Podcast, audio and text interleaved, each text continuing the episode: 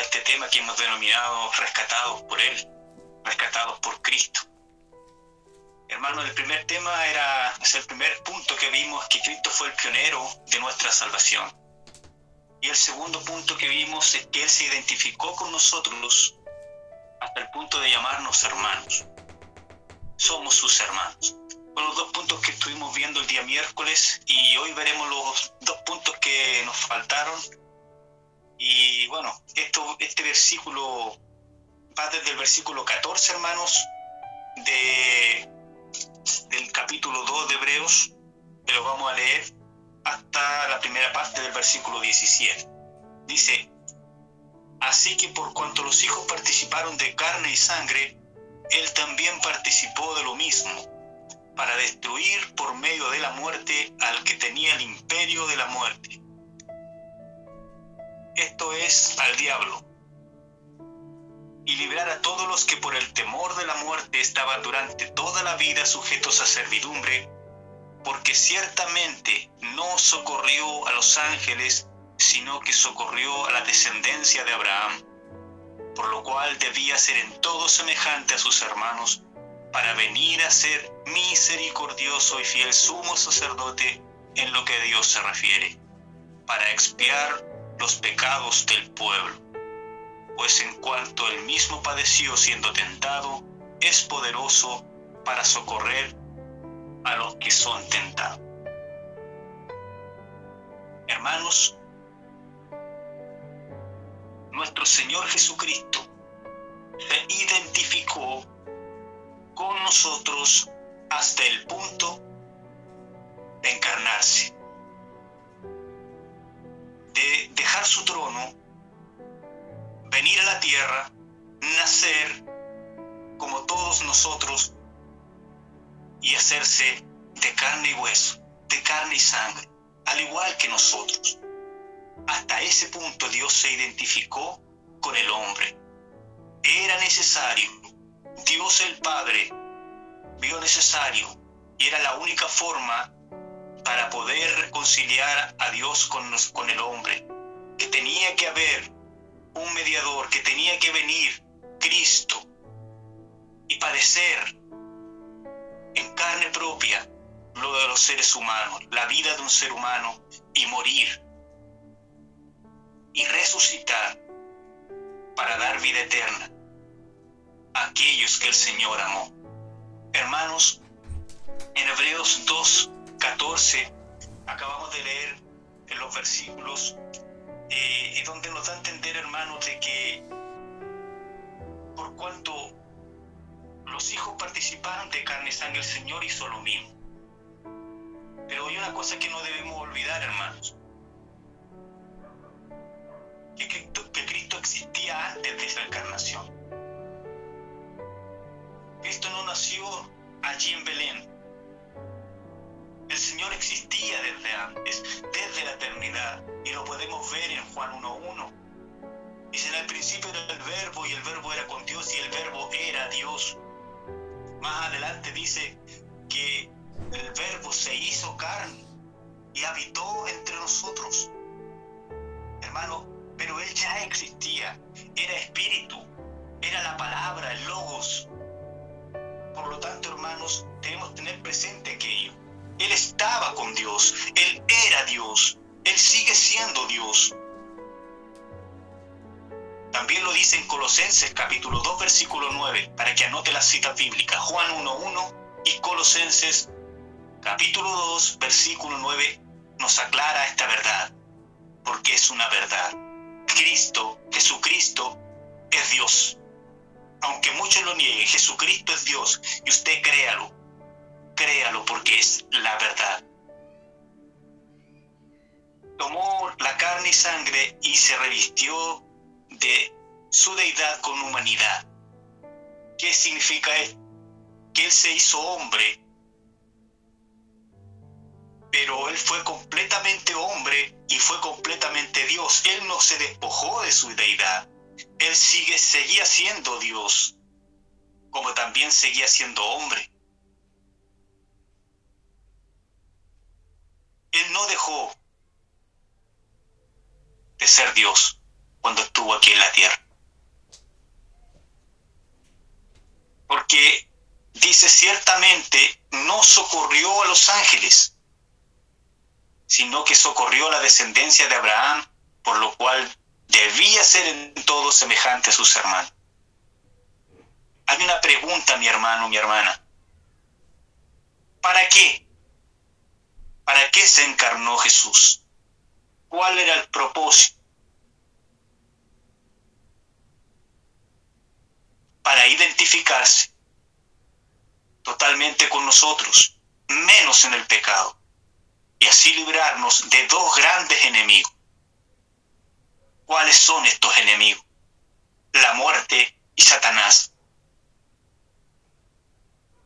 ¿Cuál es la razón entonces de ser de la encarnación de Cristo?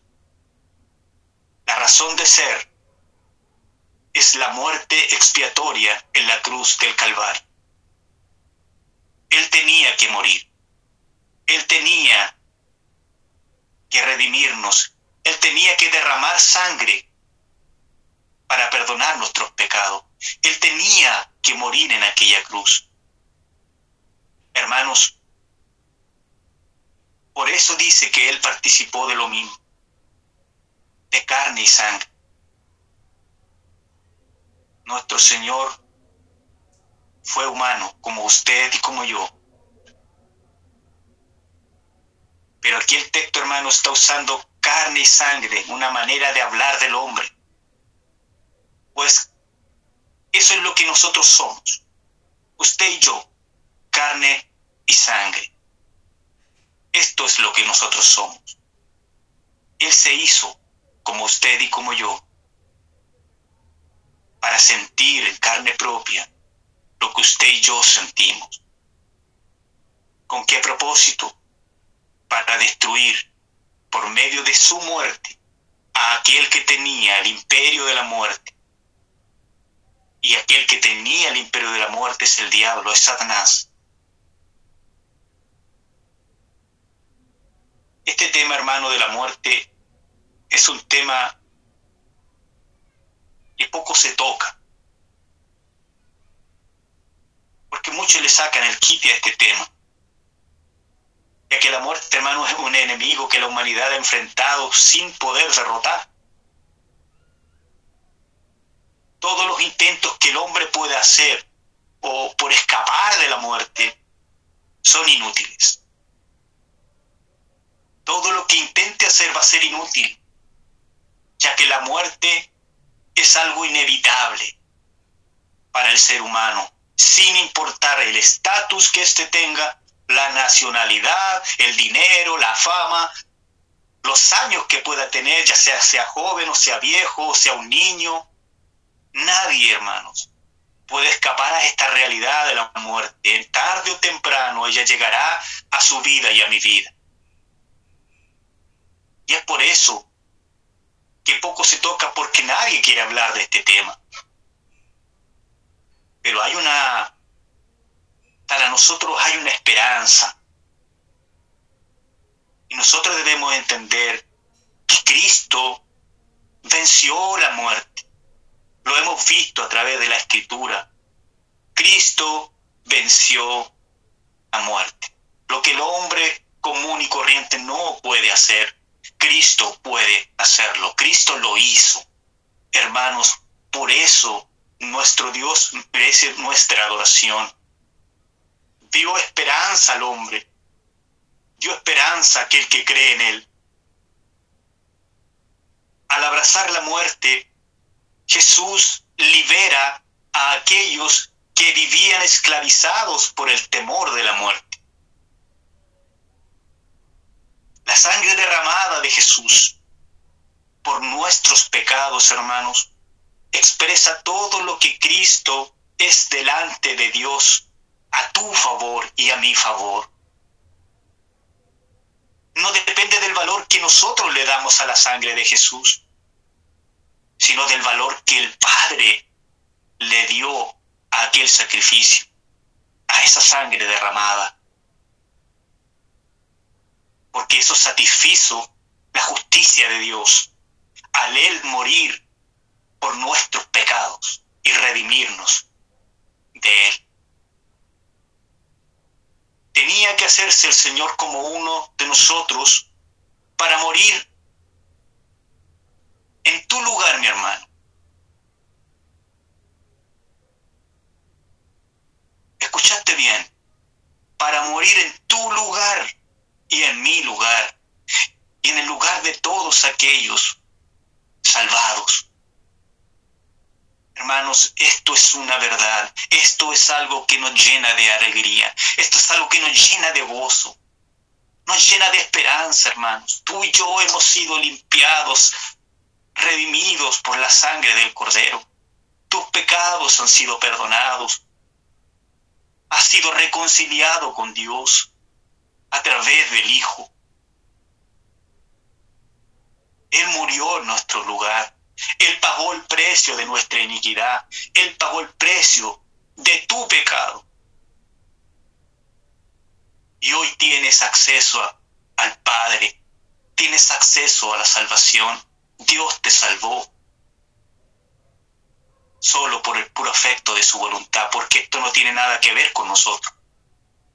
No hay méritos alguno nuestros en la salvación es solo por la gracia y misericordia de Dios.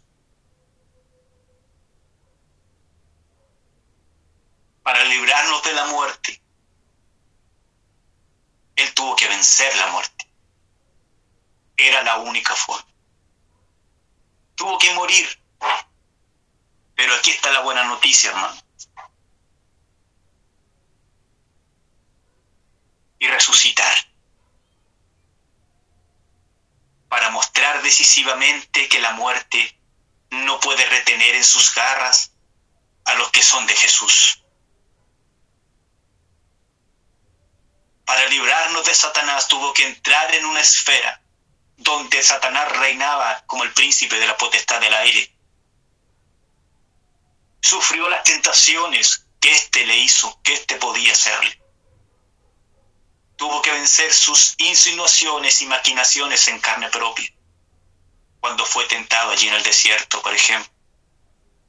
Tuvo que someterse nuestro Señor a la voluntad del Padre hasta la agonizante y humillante muerte de la cruz. Hermanos, Pablo dice en Filipenses capítulo 2, hablando de Cristo, que fue hecho semejante a los hombres y que estando en esa condición, en la condición de un hombre, se humilló a sí mismo y se hizo obediente hasta la muerte y muerte de cruz. El propósito de la encarnación entonces, hermano, es de un siervo que va a la cruz y muere. Lo mismo que dice en Hebreos capítulo 2. Ese era el propósito, era morir por nosotros, para destruir aquel que tenía el imperio de la muerte. Cristo venció de la manera más increíble, por medio de esta misma, de la muerte, precisamente, hermano. El reino de la muerte, el imperio de la muerte, había llegado a los hombres producto de la caída del hombre en el huerto del Edén, producto de la desobediencia de los primeros padres. Allí entró la muerte en el hombre, en la humanidad. Inmediatamente que Adán y Eva pecaron, la muerte entró y desde ahí empieza a morir. Porque antes no era así.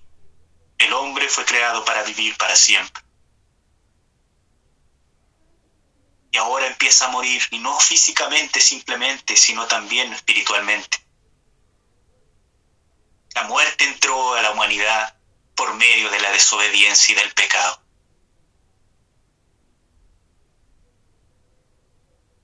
Pero ¿qué trae Cristo? Por medio de su muerte nos trae la vida, nos trae vida y vida en abundancia. Pablo lo presenta de la forma teológica en Romanos capítulo 5, cuando compara a Cristo con Adán. El primer Adán cayó y desobedeció a Dios. El segundo Adán es Cristo. Y él vino a deshacer lo que la caída causó. Dice en Romanos 5, 5, 17, si pues por la transgresión de uno, hablando de Adán, de uno solo reinó la muerte, mucho más reinarán en vida por uno solo, Jesucristo, los que reciben la abundancia de la gracia y el don de la justicia. El primer Adán pecó, el segundo Adán vino a solucionar lo que el primer Adán hizo. Por un solo Adán reinó la muerte y por un solo Jesús reinó la vida.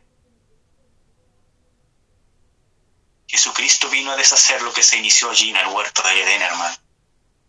A revertir el impacto de la caída y sus consecuencias. Allí el enemigo sufrió un golpe mortal por medio de la muerte de Cristo en la cruz. Al morir y resucitar, Cristo desarmó al diablo. Dice que triunfó sobre las potestades allí en la cruz. hermanos, en Cristo hay salvación, en Cristo hay libertad, en Cristo hoy hay esperanza. Por eso para el creyente hoy, la muerte no tiene que ser algo terrorífico, porque Cristo nos mostró que la muerte es solamente una puerta que nos lleva a la verdadera vida junto a Cristo. Por eso el apóstol Pablo, hermano, no tenía temor a partir y estar con Cristo. Él decía, no sé entonces qué escoger, si seguir anunciando el Evangelio, si quedar por anunciar y seguir pregonando el Evangelio, o estar con Cristo, lo cual es mucho mejor. Estaba puesto en estrecho el apóstol Pablo, hermano. De ahí entonces, porque Pablo entendió que había una esperanza, Pablo entendió que en Cristo había salvación.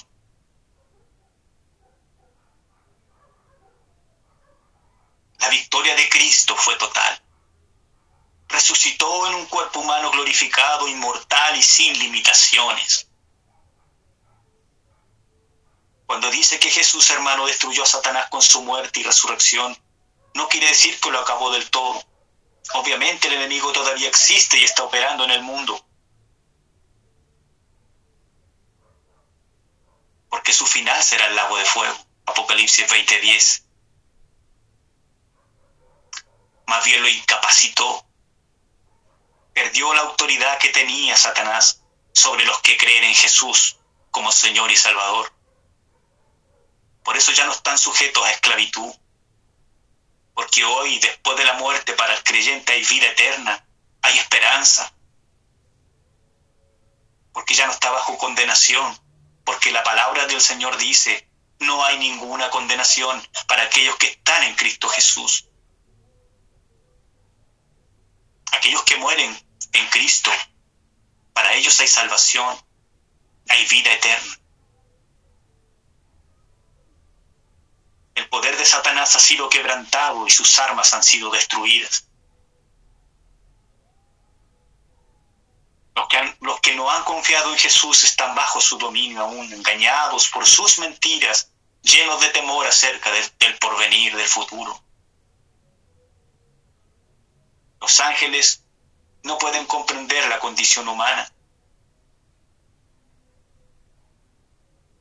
Cristo lo puede hacer porque Él se hizo carne como nosotros. Hermanos, debemos entender una cosa.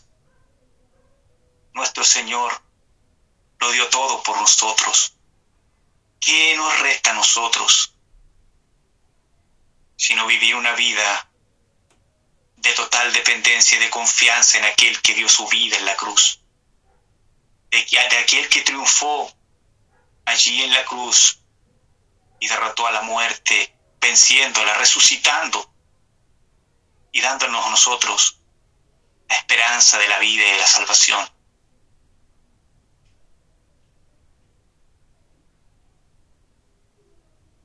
El hecho de que Cristo haya muerto en la cruz del Calvario para nosotros significa mucho. Porque esto significa que ahora, hermano, Satanás no tiene ninguna base. Escúcheme bien, no tiene ninguna base legítima para acusarnos delante de Dios. Romanos 8:33 dice, ¿quién acusará a los escogidos de Dios? ¿Quién acusará a los escogidos de Dios? Cuando Dios es el que justifica. ¿En base a qué nos justifica Dios? Romanos 5, 9 tiene la respuesta, hermano. Lo hace en base a la sangre de Cristo. Hemos sido justificados por la sangre que Cristo derramó en la cruz, por nuestra fe en Él. Él traspasó nuestros pecados a Él y los clavó en la cruz nos redimió de toda culpa. El arma de Satanás, el arma que tenía contra nosotros, era el pecado, Pero con la muerte de Jesús, esta arma es quitada de su mano, porque el juez nos ha absuelto por la muerte de su Hijo. Por lo tanto, ya no hay condenación para ti. Regocíjate en esta palabra, regocíjate en esta verdad. No hay condenación para ti si estás en Cristo Jesús. Cristo vino y murió en una cruz para salvar a pecadores. Ese es el propósito de su encarnación. Vino a salvarte a ti y a mí.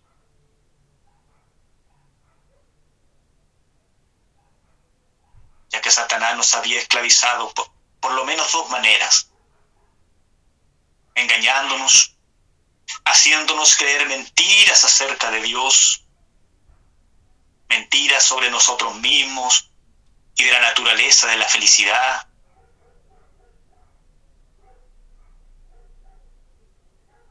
rechaza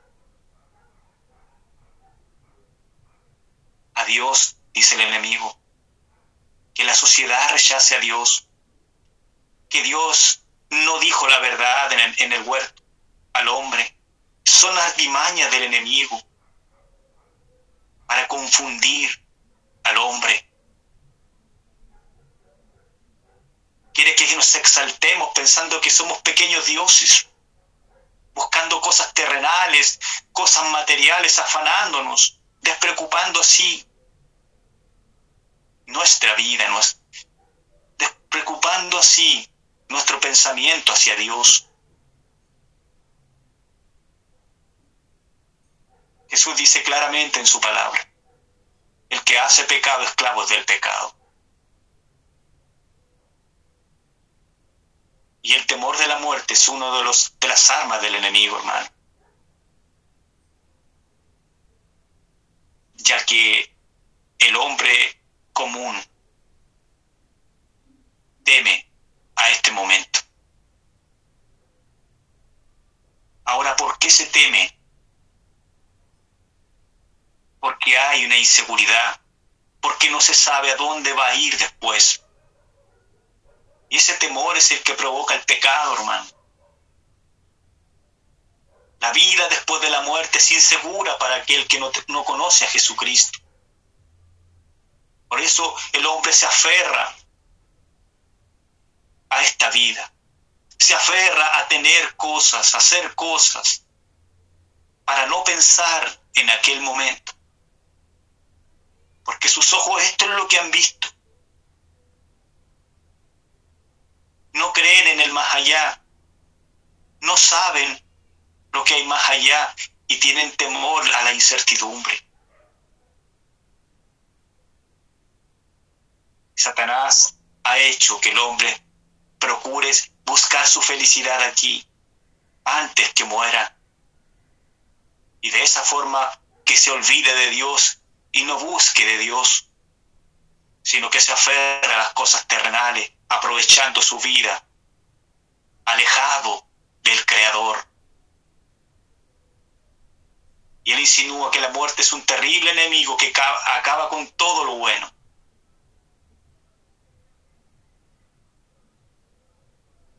Hay un dicho vulgar, dice, comamos y bebamos que mañana moriremos. Aferrarse a la vida es lo que el hombre natural hace. Hermanos, éramos esclavos nosotros antes de, de este temor, pero hoy ya no lo somos.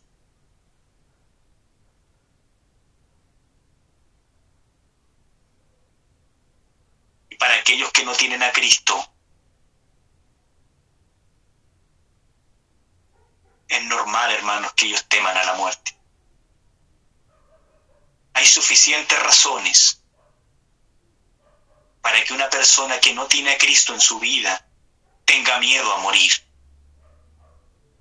Todos sabemos que una persona sin Cristo no va a un lugar de bendición, sino va a un lugar de eterna perdición esa muerte que no anuncia, que llega a jóvenes, a viejos, a la que usted y yo estamos expuestos cada día. Podemos estar hoy junto a nuestra familia y mañana tal vez ya no estará uno de aquellos. Hermanos,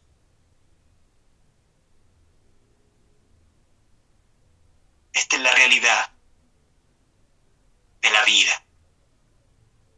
Por lo tanto, nosotros que tenemos a Cristo en nuestro corazón, debemos aprovechar esta tierra, lo que vivimos aquí, para exaltar, para buscar a Jesucristo.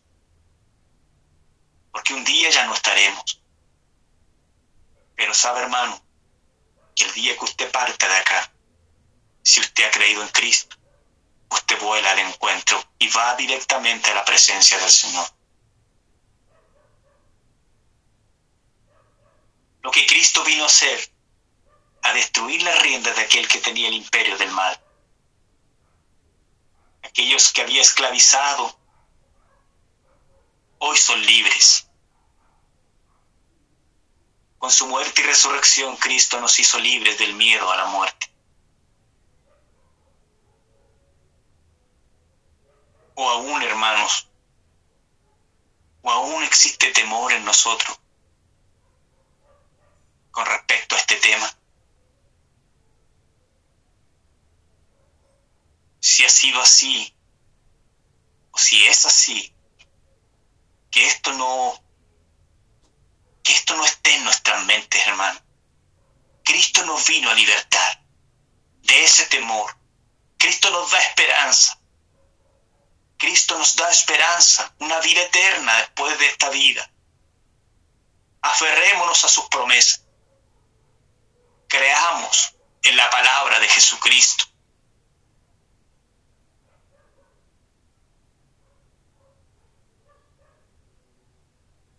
Aquel que estuvo muerto también resucitó. Apocalipsis 1.18 venciendo la muerte, se levantó al tercer día. Hermanos, ningún líder religioso predijo jamás su muerte como lo hizo Jesucristo. Ni basó sus afirmaciones sobre sí mismo. Y luego cumplió su promesa. Solo Jesucristo sabía que Él venía y que moriría un día sabía de la forma que lo iba a hacer. Ese es el Señor. Él conoce todas las cosas. El Señor es el primero en morir para nunca más hacerlo. Hay ejemplos en la Biblia de hombres que murieron y volvieron a resucitar, pero volvieron a morir. Pero solo Jesucristo murió, resucitó para no volver a morir jamás. Hermanos, Él derrotó a la muerte. El Hijo de Dios venció a la muerte. Era imposible que fuese retenido por ella. Y la resurrección tiene algo muy relevante, hermanos.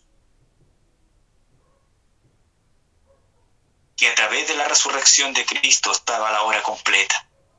Si Cristo no hubiese resucitado, dice Pablo, que más vana hubiese sido nuestra fe. Pero Él resucitó y podemos estar seguros y confiados en que Cristo cumplió en su totalidad la obra redentora a la que vino y fue enviado.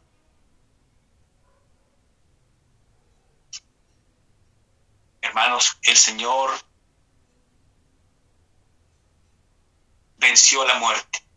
Y significa, hermanos, que a los creyentes se nos ha concedido la victoria sobre ella. Usted y yo somos más que vencedores en Cristo Jesús por medio de aquel que nos amó.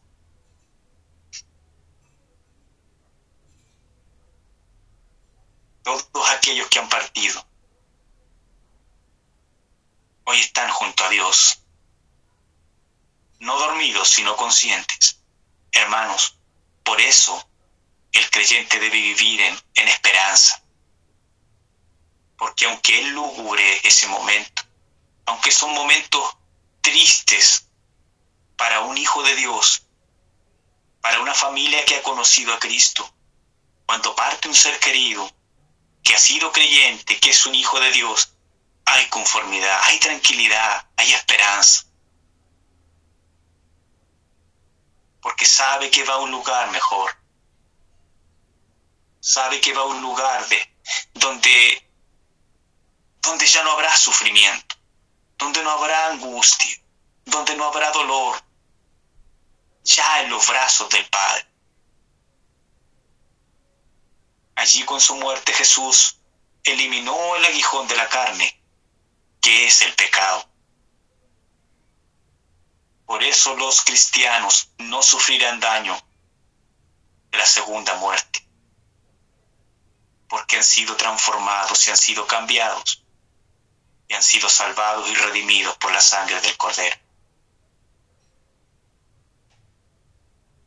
Bendito sea el nombre de nuestro Señor Jesucristo, hermano. Nuestro Dios tiene todas las cosas en su mano por lo tanto, usted y yo vivamos confiados que Dios nos ha justificado. Satanás no puede dar vuelta este decreto. Lo que Cristo ha hecho, Satanás no lo puede revocar. Es una seguridad, es una seguridad total en nosotros de que lo que Cristo ha hecho a nosotros nos da vida, a nosotros nos da esperanza.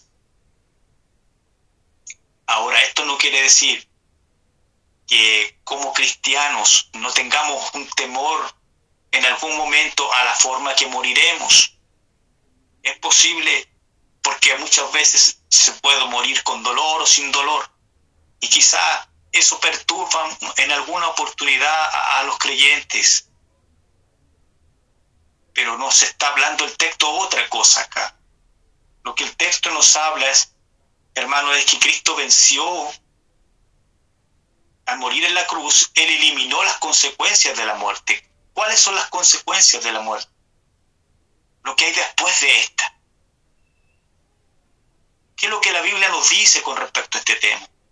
¿Qué hay después de esta vida?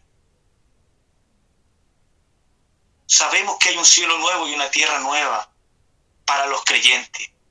Y también a la luz de la palabra sabemos que para los que no creen hay un lugar de tormento. Y estos dos lugares, hermanos, no son momentáneos. Estos dos lugares son eternos. Es algo que no se acabará, sino que dice que por los siglos de los siglos. Por los siglos de los siglos espere junto a Cristo o por los siglos de los siglos estar sin Cristo. Alejados del Creador.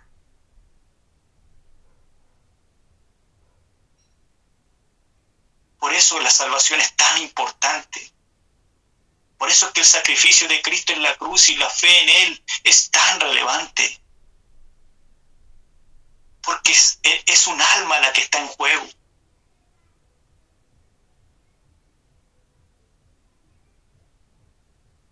Hermanos, hay muchos que hoy no conocen a Cristo. Y hay almas que están en juego y que necesitan escuchar a Cristo, necesitan escuchar hablar de Cristo, que Cristo entre a sus corazones, que Cristo transforme sus vidas. Qué importante es lo que hagamos aquí repercutirá en la eternidad.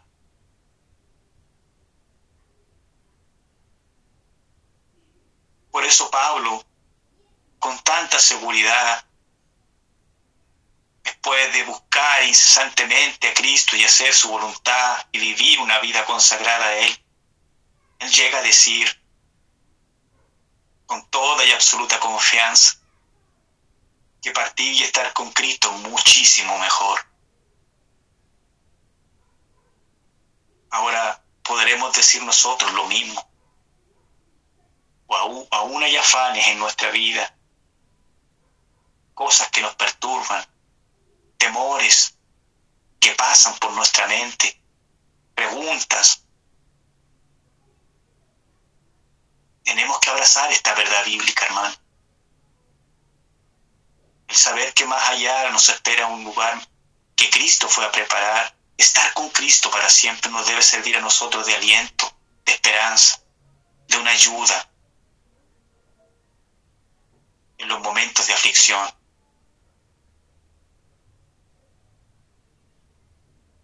La humanidad todavía enfrenta estos temores, pero un hijo de Dios ya no debe tener este temor.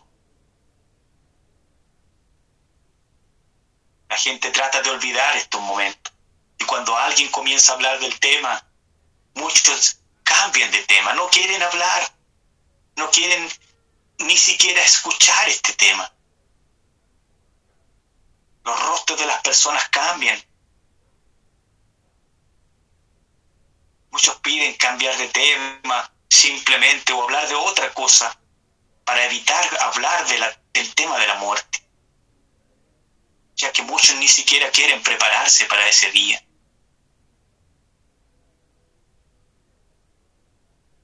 Se aferran a esta tierra buscando, hermanos, encontrar felicidad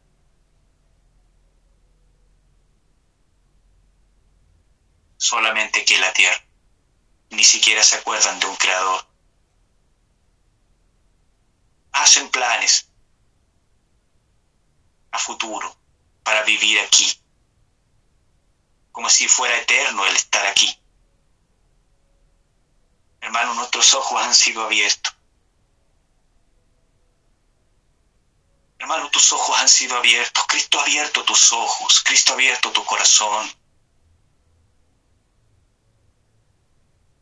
Esto es maravilloso porque Él nos ha dado a entender lo que para muchos está vedado.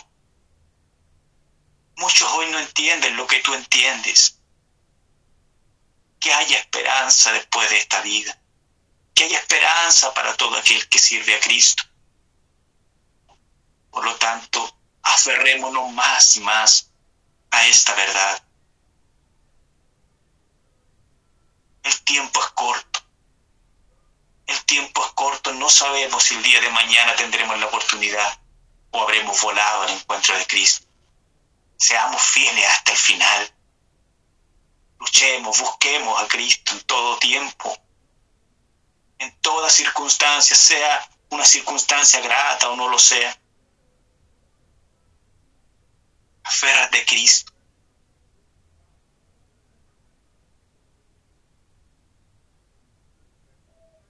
Hermano, finalmente, el cuarto punto, que vamos a ver nos habla de la completa y total identificación que, que tiene Jesucristo con nosotros.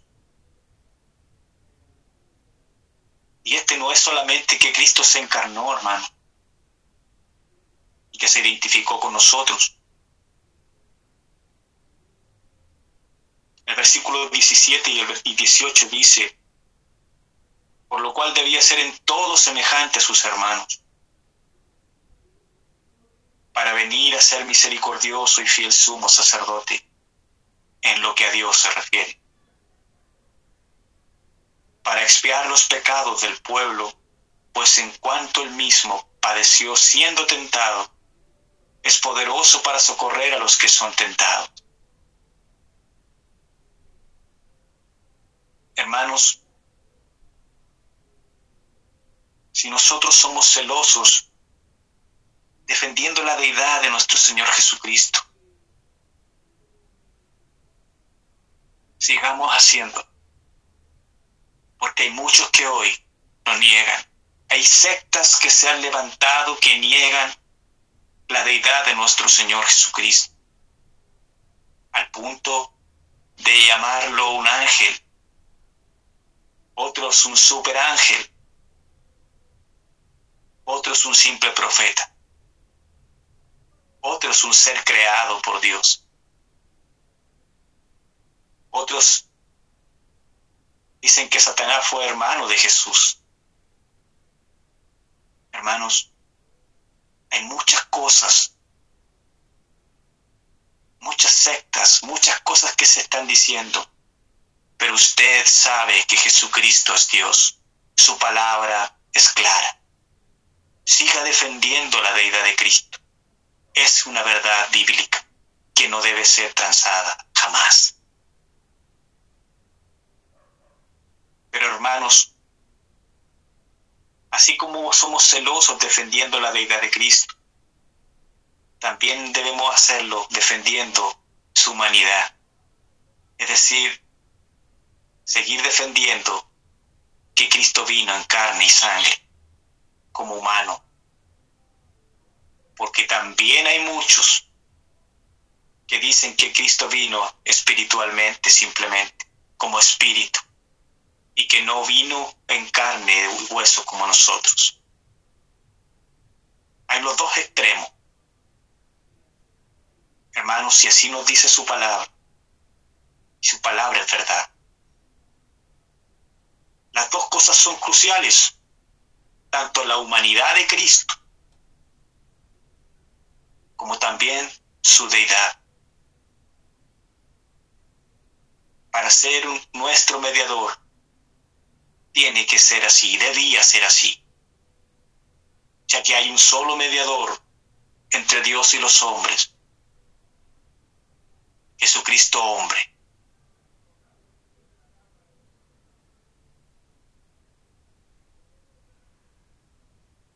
¿A quién mejor para mediar entre Dios y los hombres que aquel que era Dios y hombre a la vez? Por eso Él puede conocer nuestras necesidades y limitaciones. Es a Él que necesitamos para poder tener relación con Dios. Es el único mediador entre Dios y los hombres. Aquí no existe ningún santo ni María, ni ningún apóstol, ningún profeta, nadie. Solo Jesús es el único camino al Padre. Es necesario que Él sea hombre. Debía ser en todo semejante a sus hermanos. No es solo que Jesús, hermano, como sacerdote es humano, sino que Él dice que Él también es misericordioso y fiel. Él no se desliga de los suyos, se identifica con ellos, Él siente con ellos, Él no nos abandona, Él es fiel, Él es fiel a su pueblo, Él es fiel a sus hijos, Él es fiel a sus hermanos. Necesitábamos un sacerdote que hiciera expiación por nuestros pecados.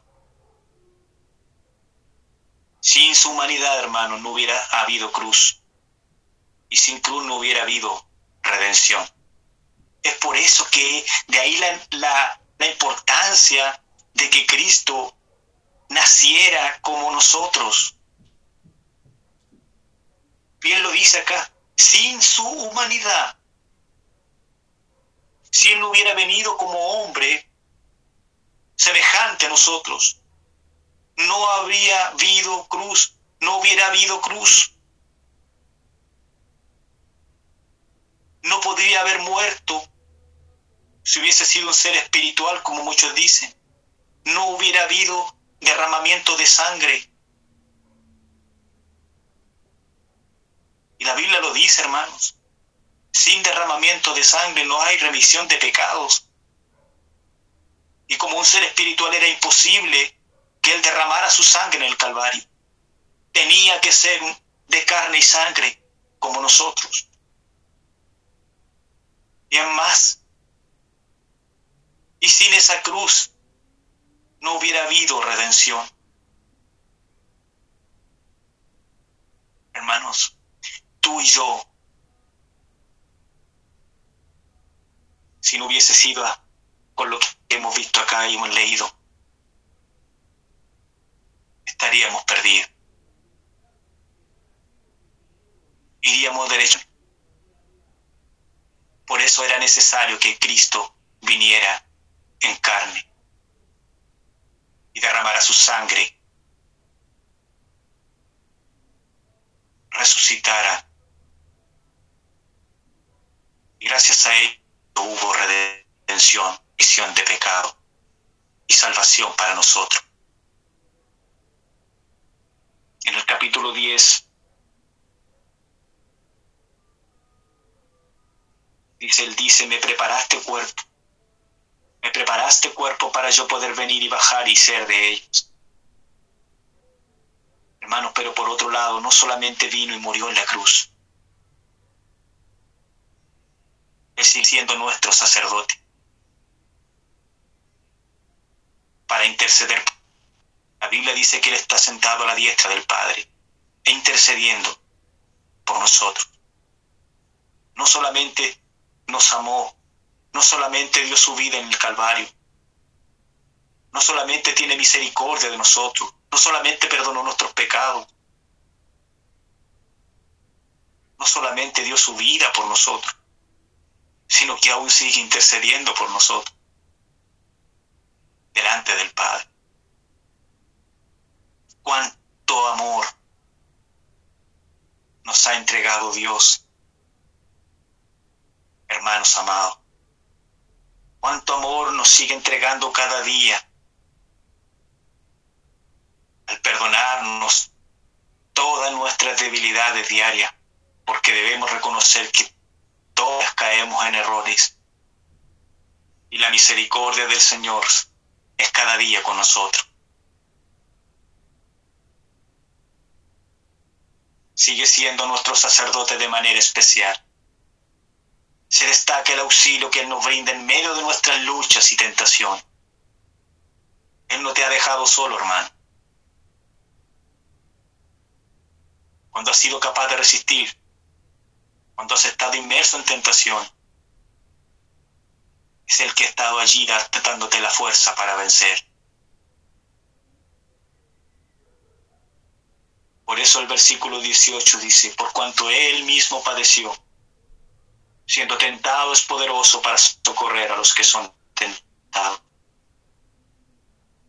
Y volvemos al punto que vimos anteriormente. Por el hecho de Él haber venido como uno de nosotros, Él sabe lo que tú sientes. Él sabe la aflicción a la que tú te enfrentas cada día. Cuando viene la tentación a tu vida es que también fue tentado. Allí en el desierto el enemigo lo llevó, llevó al Espíritu Santo, llevó al desierto para que fuera tentado por el Satanás. Y allí le decía, cuando ya tenía 40 días sin comer, el enemigo le dice, di que estas piedras se conviertan en pan tentándole. El Señor por la misma palabra le dice, no solo de pan vivirá el hombre, sino de toda palabra que sale de la boca de Dios. Y así fue tentado, hermano. Al igual que tú, igual que yo. Pero no cedió a las tentaciones, a las que muchas veces nosotros sí hemos cedido. Por eso Él nos entiende y Él nos socorre en estas instancias. Y Él, y es a Él a quien debemos clamar para que fortalezca nuestra vida y seamos capaces de vencer. Ya que fuera del Señor nada somos y nada podemos hacer. El Señor se identificó con nosotros. Él también tenía necesidades humanas tal como las tenemos tú y yo. Necesitaba comer, necesitaba dormir, necesitaba tomar agua, necesitaba compañerismo, necesitaba aprecio, compañía. Sentía el dolor físico que tú sientes, el cansancio, el dolor, el sueño.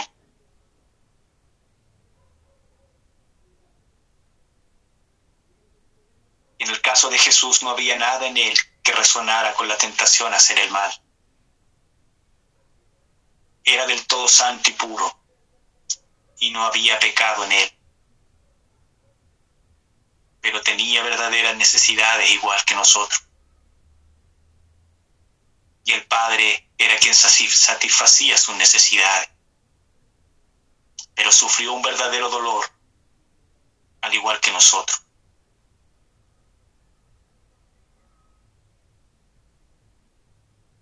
Pero hay una diferencia, hermanos, que Él no se, no se dio en una manera alguna a las tentaciones en ningún momento no se dio en lo más mínimo al pecado. Por eso Él puede socorrernos cuando somos tentados. Él tuvo la experiencia de pasar por lo mismo nuestro, identificándose de tal forma, de sentir lo que un hombre común siente la victoria, podrá salir victorioso también. Cuando yo le hablo, cuando yo, cuando yo gimo delante de su presencia, cuando yo le busco en oración, cuando yo en un clamor invoco a Jesús, Él me escucha. Él te escucha. con interés. Su oído está atento, hermano, a tu llamado. Se hizo como uno de nosotros para morir por nosotros, identificándose de tal forma con nuestra vida. La misión de rescate está saldada. Él nos rescató. Y hay muchos que deben ser rescatados, porque aún no se ha completado el número de aquellos que han de ser salvos. Hermanos, no sabemos quiénes son, cuántos faltan para completar ese número. Por eso se nos encarga a nosotros predicar el Evangelio. para que la muerte de Cristo también sea efectiva en aquellos que hoy no están, pero que un día serán llamados y serán rescatados, así como tú y yo hemos sido rescatados. Muchos más llegarán. Y nuestra responsabilidad es de ir, predicar el Evangelio a toda criatura para que muchos más sean alcanzados, así como nosotros. Ya que el Señor vino a buscar y a salvar lo que se había perdido. Hermanos, el sacrificio de Cristo nos lleva a nosotros a la gloria. Pero ese sacrificio no fue menor fue la sangre, hermano, del Hijo de Dios, derramada en una cruz. Y a raíz de eso Dios nos perdonó por nuestra fe en Él. Pero fue Él mismo que abrió nuestro corazón para creer a la verdad, para buscarle. Si esto a nosotros no toca nuestro corazón y nos hace estremecernos, hermano, es porque algo está pasando. Tómate de Jesucristo, hermano.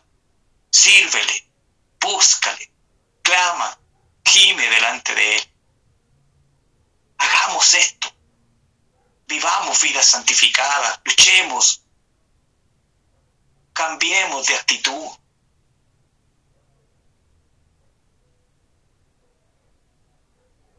Démosle la honra y la gloria que Él se merece por todo lo que Él ha hecho con nosotros.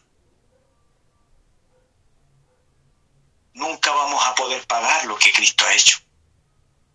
Ni siquiera dando nuestra vida podremos pagar lo que Él hizo. Porque Él dio la suya, hermano.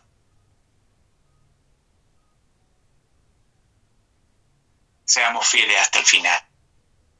Hermano, diga, bendito sea el nombre de nuestro Señor Jesucristo. Esperamos que, que lo que se ha hablado, hermanos, toque nuestro corazón y nos haga reflexionar y nos haga pensar que el tiempo en esta tierra para nosotros es corto.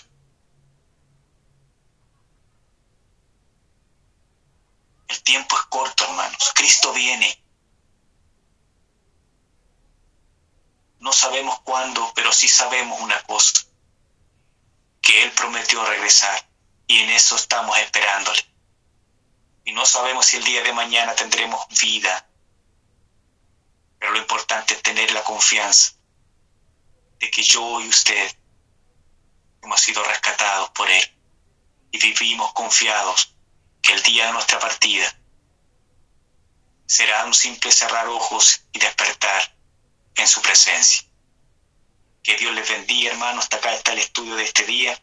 Esperamos, hermanos, que cada día, cada estudio, cada reflexión de su palabra nos ayude a entender más y más cuán grande es nuestro Dios y cuán digno es de toda alabanza y adoración de parte nuestra. Bendecido sea el nombre de nuestro Dios. Hermanos, quiero abrir el micrófono si hay algún alguien que desea